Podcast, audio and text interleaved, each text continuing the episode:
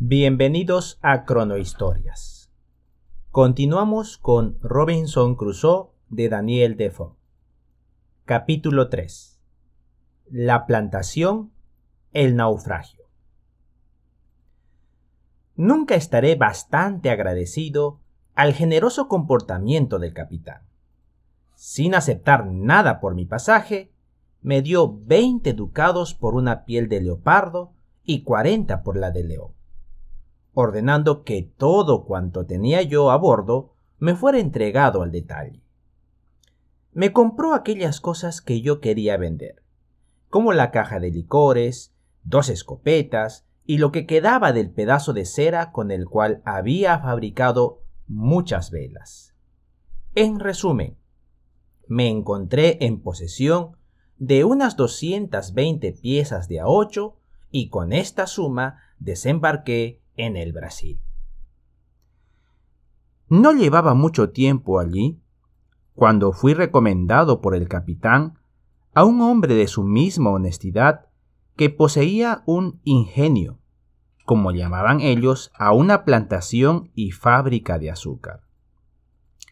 Allí viví cierto tiempo, en cuyo transcurso aprendí a plantar y obtener el azúcar, y reparando en la agradable vida que llevaban los colonos y con cuánta facilidad se enriquecían, resolví que si obtenía permiso para radicarme entre ellos, me dedicaría a las plantaciones, tratando, entre tanto, de recobrar los fondos que había dejado en Londres.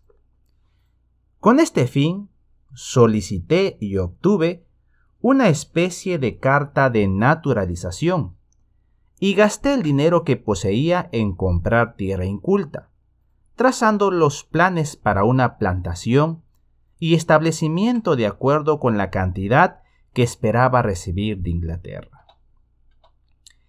Era mi vecino un portugués de Lisboa, hijo de padres ingleses y de apellido Wells.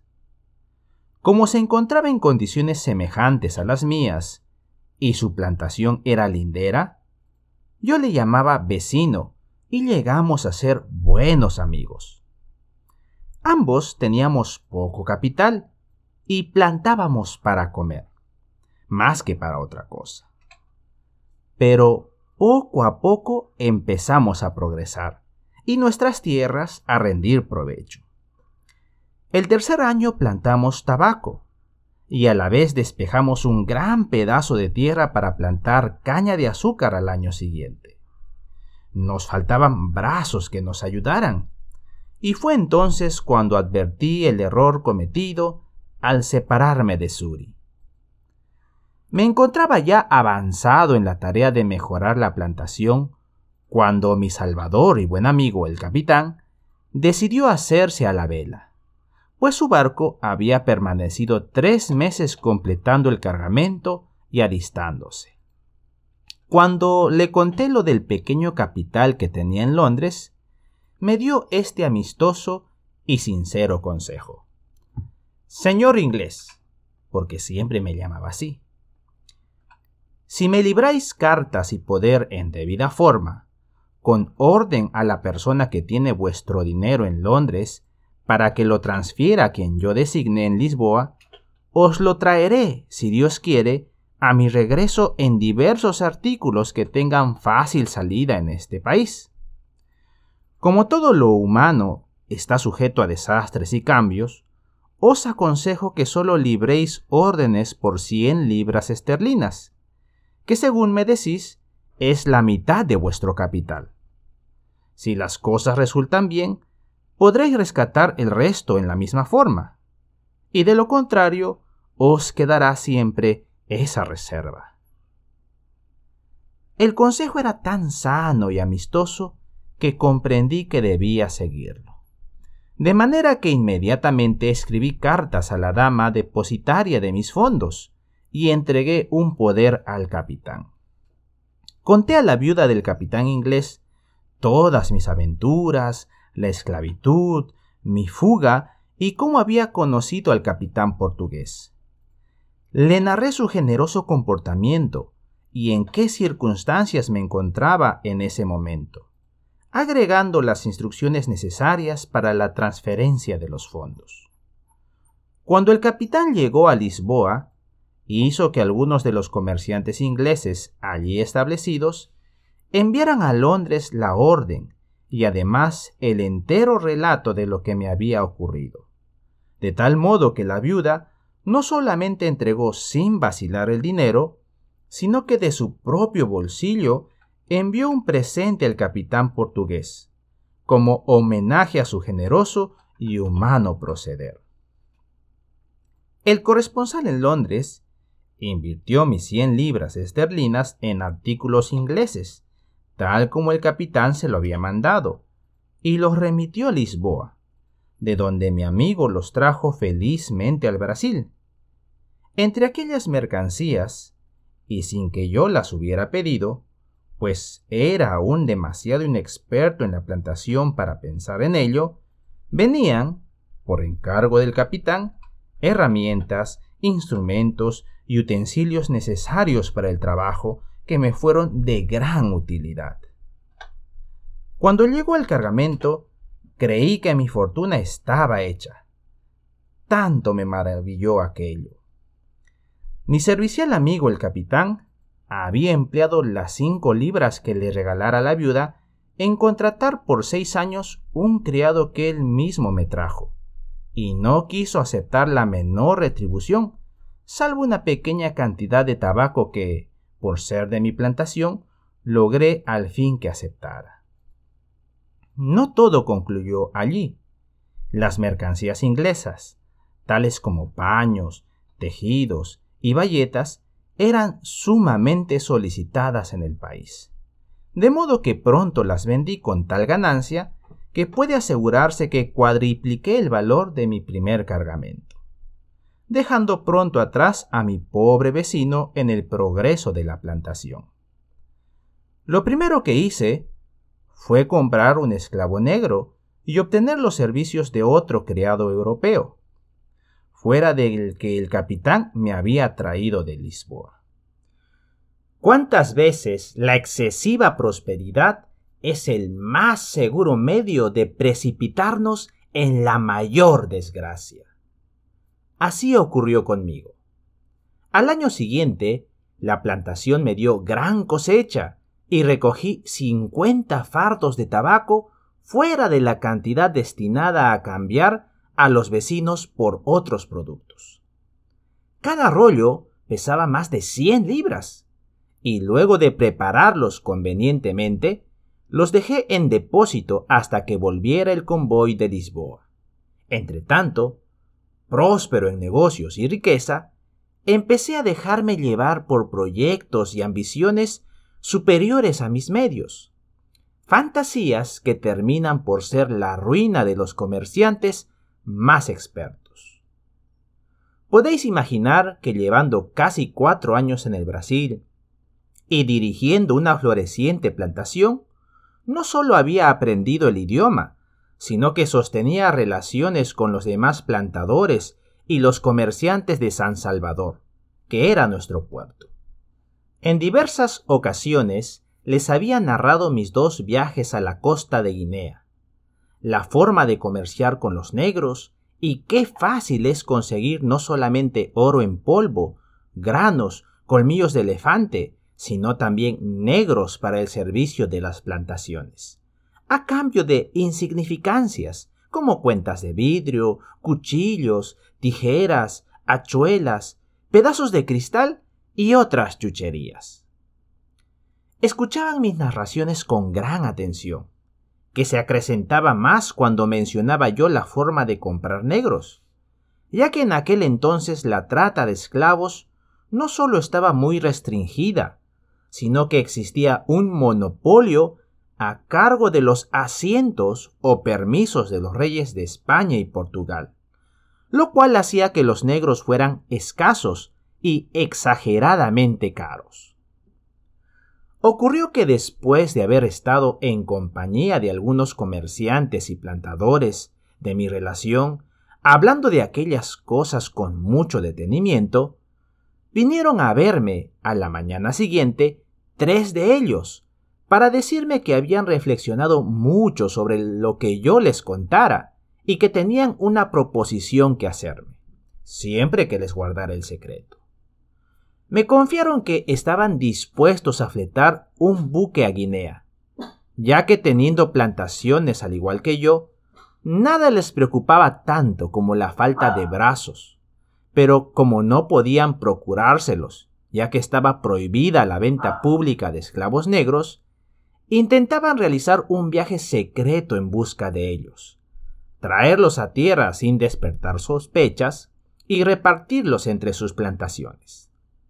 En una palabra, se trataba de saber si aceptaría ir como encomendero en el barco para dirigir la compra de negros, a cambio de lo cual me ofrecían igual participación que la de ellos en el reparto de los esclavos, sin contribuir en nada a los gastos del flete.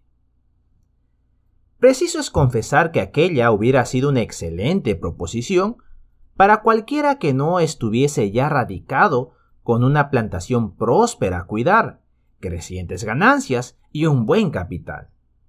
Para mí, ya establecido y sin otra tarea que continuar tres o cuatro años más lo que había iniciado, agregando a ellos las cien libras que debían enviarme de Londres, para mí, que en ese momento y con aquella adición poseía no menos de tres o cuatro mil libras esterlinas, en camino a aumentar todavía, el solo pensar en aquel viaje representaba la más descabellada idea que un hombre en tales circunstancias pudiera concebir. Pero yo había nacido para ser causa de mi propia desgracia y no pude resistir aquella oferta. Como no había logrado impedir mis primeros planes aventureros, a pesar de los consejos de mi padre. Les dije que partiría sin vacilar siempre que se encargasen de velar por mi plantación mientras durara mi ausencia, y cumplieran mi voluntad en todo si me ocurría una desgracia. Se comprometieron formalmente y lo rubricaron por escrito, tras lo cual hice testamento, declarando mi legatario universal al capitán portugués que me había salvado la vida, y dejándole la mitad de mis bienes con la condición expresa de que enviaría la otra mitad a Inglaterra. En resumen, tomé todas las medidas para salvaguardar mis propiedades y la plantación.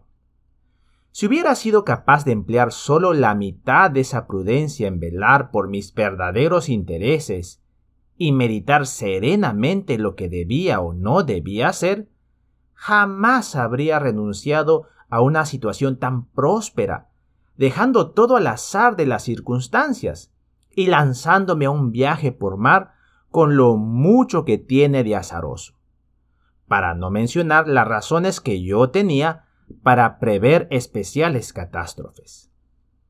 Pero cediendo a mis impulsos, obedecí ciegamente los dictados del capricho y no los de la razón. Cuando estuvo alistado el barco, el cargamento a bordo y todo perfectamente dispuesto por mis socios, me embarqué en un día asiago, el primero de septiembre de 1659. Justamente al cumplirse el octavo aniversario de mi abandono del hogar de mi padre en Hull, cuando me rebelé a su autoridad para hacer el tonto a mis expensas. Nuestro barco era de unas 120 toneladas. Tenía seis cañones y 14 hombres fuera del capitán, su asistente y yo. No llevábamos gran cargamento fuera de las baratijas necesarias para el intercambio con los negros, tales como cuentas de vidrio, trozos de cristal, conchas y diversas chucherías. En especial, pequeños espejos, cuchillos, tijeras y hachuelas. Nos hicimos a la vela el mismo día en que embarqué, costeando hacia el norte para luego rumbear al África, cuando estuviéramos a los 10 o 12 grados de latitud norte. que era el camino seguido en aquellos tiempos. A los doce días, cruzamos la línea y nos encontrábamos, según la última observación que alcanzamos a hacer, a unos 7 grados 22 minutos norte, cuando un violento tornado o huracán nos privó completamente de referencias. Empezó a soplar del sudeste, luego del noroeste, hasta fijarse en el cuadrante noreste, de donde nos azotó con tal furia que por espacio de doce días no pudimos hacer otra cosa que dejarnos llevar a la deriva y, arrastrados por su violencia, ser impulsados hacia donde el destino y la fuerza del viento lo quisieran. Sería ocioso decir que en aquellos momentos cada uno de nosotros esperaba ser devorado por el mar y que nadie guardaba la menor esperanza de salvar su vida. Fuera de la furia de la borrasca, tuvimos la desgracia de que uno de los hombres muriera de calenturas y que otro, juntamente con el muchacho asistente, fuera arrebatado por el mar. Hacia el duodécimo día, el tiempo mejoró un poco y el capitán pudo hacer una precaria observación, según la cual nos encontrábamos sobre la costa de Guinea o bien sobre la del norte de Brasil, más allá de las bocas del Amazonas y cerca del Orinoco llamado también Río Grande. Consultó conmigo qué camino deberíamos tomar, puesto que el buque estaba averiado y navegaba difícilmente, por lo cual creía conveniente ganar lo antes posible la costa del Brasil. Me negué de plano a esta sugestión, y mirando juntos los mapas de la costa americana, descubrimos que no existía región habitada donde pudiéramos hallar socorro para entrar en el círculo de las islas caribes.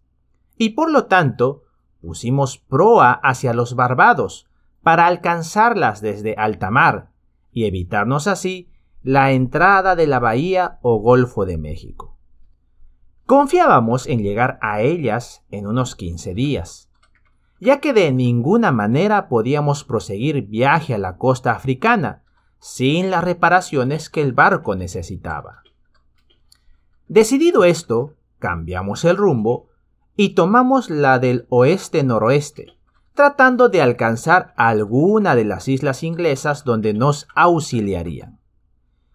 Pero nuestro viaje estaba predestinado a ser distinto pues una segunda tormenta cayó sobre nosotros, arrastrándonos hacia el oeste, y tan lejos de toda ruta comercial, que aún logrando salvarnos de la furia del océano, estábamos más próximos a ser devorados por salvajes que volver alguna vez a nuestro país. Mientras padecíamos angustiados la furia de los vientos, oímos de mañana gritar ¡Tierra! a uno de los marineros.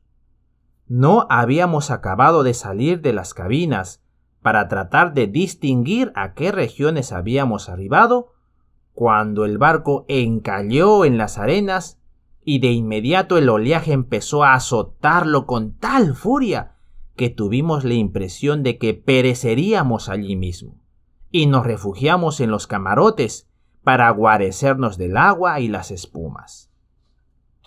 No es fácil para uno que jamás se ha visto en tal situación concebir la angustia que sentíamos en esas circunstancias. Ignorábamos dónde habíamos encallado, si era el continente o una isla, si habitada o desierta. Y como el viento seguía azotando, bien que con menos fuerza que al comienzo, no nos cabía duda de que el barco iba a destrozarse en contados minutos, a menos que un milagro calmara la tempestad. Nos mirábamos unos a otros esperando la muerte a cada instante y tratábamos de prepararnos para la otra vida, ya que comprendíamos que poco nos quedaba por hacer en esta. Algo nos consolaba que el navío hubiera resistido hasta ese instante, y el capitán sostenía que el viento estaba amainando un poco. Pero aunque fuera así, el buque encallaba profundamente en las arenas y parecía demasiado hundido para pensar en sacarlo de su posición. De manera que seguíamos en terrible peligro, y solo nos quedaba tratar de salvar la vida de cualquier manera. Había un bote en la popa antes de que estallara la borrasca, pero se destrozó al chocar incesantemente contra el timón, y luego de partirse fue arrebatado por las olas, de manera que no contábamos con él. Quedaba otro bote a bordo. Pero ¿podríamos echarlo al agua? Sin embargo, no había nada que discutir, pues estábamos seguros de que el barco iba a partirse en pedazos de un momento a otro y ya algunos aseguraban que estaba destrozado.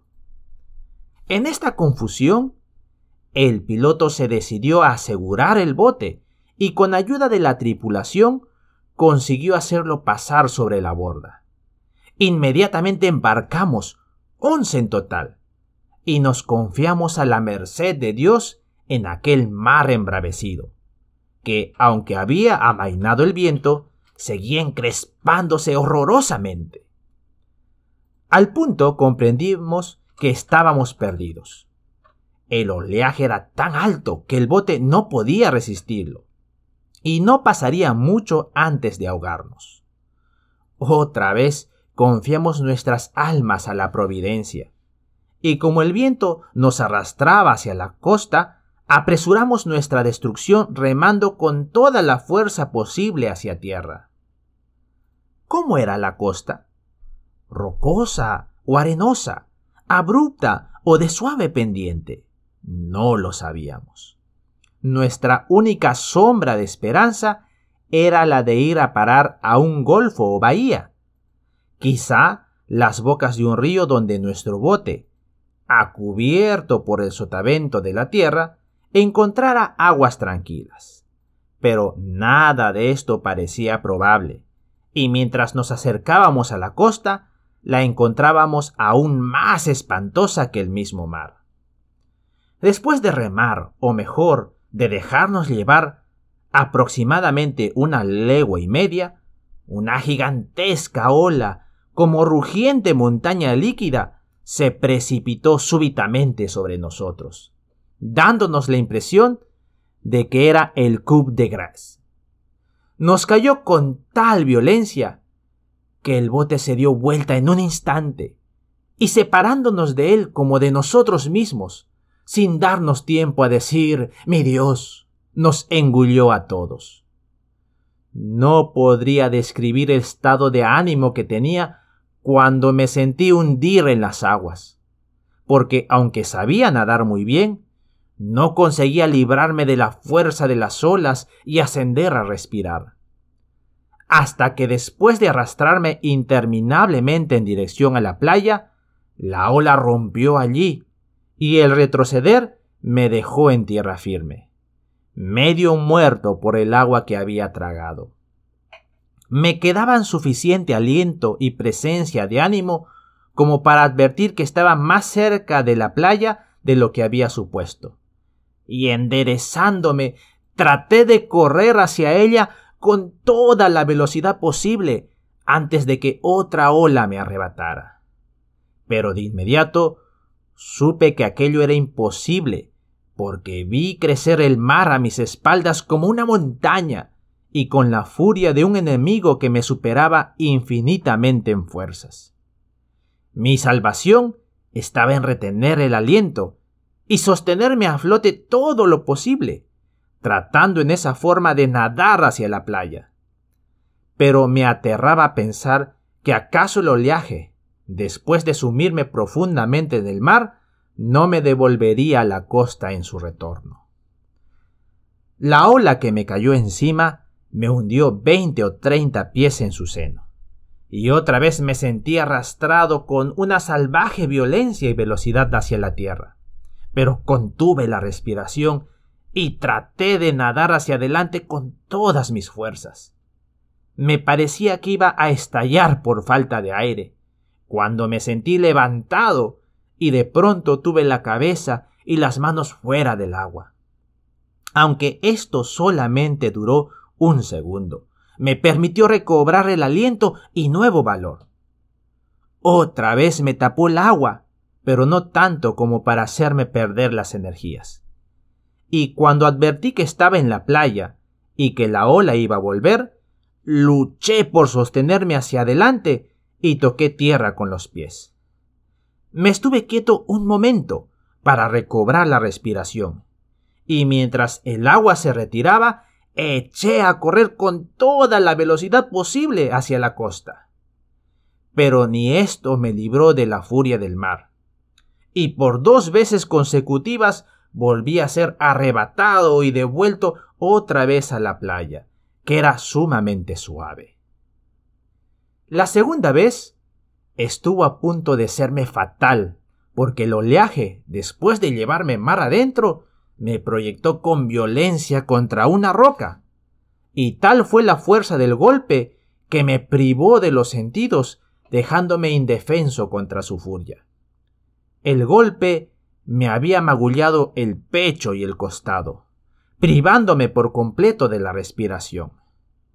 Estoy seguro de que si el mar hubiera vuelto inmediatamente, habría perecido ahogado. Pero recuperé los sentidos un momento antes del retorno de la ola, y viendo que otra vez iba a ser arrastrado por ella, me aferré con todas mis fuerzas a la roca, luchando por contener el aliento hasta que el agua retrocediera. Las olas ya no eran tan altas como antes, por la proximidad de la costa, y pude por lo tanto resistir el embate hasta que cesó. Y entonces eché a correr hacia tierra con tal fortuna que la siguiente ola, aunque me alcanzó, ya no pudo arrancarme de donde estaba. Y en una segunda carrera me libré totalmente de su rabia, encaramándome sobre los acantilados hasta desplomarme sobre la hierba, libre de todo peligro y a salvo del mar. Cuando comprendí con claridad el riesgo del que acababa de salvarme, elevé mis ojos a Dios y le agradecí que hubiera perdonado una vida que segundos antes no conservaba la menor esperanza. Me paseaba por la playa alzando no solo las manos, sino todo mi ser en acción de gracias por mi rescate haciendo mil ademanes que no podría describir, y reflexionando sobre mis camaradas que se habían ahogado, siendo yo el único que había conseguido pisar tierra. Nunca volví a verlos, ni siquiera encontré señales de ellos, salvo tres sombreros, una gorra y dos zapatos de distinto par. Fijé los ojos en el barco encallado, al que la distancia y la furia del mar apenas me permitían divisar, y me maravillé. Oh Señor, prorrumpí, ¿cómo he podido llegar a tierra? Después de alegrar mi espíritu con el lado feliz de mi aventura, empecé a reconocer el lugar en torno mío, para averiguar qué clase de sitio era y cuáles medidas debía tomar. Más pronto cesó mi contento al comprender que de nada me servía la salvación. Estaba empapado, sin ropa que cambiarme y nada para comer y beber. La perspectiva más probable era la de morir de hambre o ser devorado por animales feroces. Lo que más me afligía era no tener armas con que matar un animal para alimentarme o como defensa contra cualquier bestia que quisiera hacerlo a costa mía. En una palabra, solo tenía un cuchillo, una pipa y un poco de tabaco en una cajita. Al comprender la miseria en que me encontraba, sentí crecer en mí tal desesperación que eché a correr como un loco. La noche se acercaba y en mi angustia me pregunté si en aquel país habría bestias salvajes. Sabiendo de sobra que aquellas eligen las tinieblas para acechar sus presas. Todo lo que se me ocurrió fue treparme a un frondoso árbol, especie de abeto pero con espinas. Y allí me propuse estarme la noche entera y decidir, a la mañana siguiente, cuál sería mi muerte, porque ya no veía esperanza alguna de seguir viviendo. Anduve primero en busca de agua dulce, que con gran alegría encontré a un octavo de milla aproximadamente.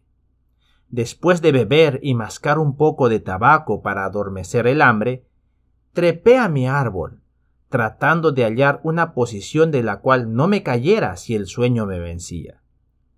Había cortado un sólido garrote para defenderme, y era tal mi extenuación que pronto quedé dormido con un sueño profundo y tranquilo, como no creo que nadie haya podido disfrutar en semejantes circunstancias.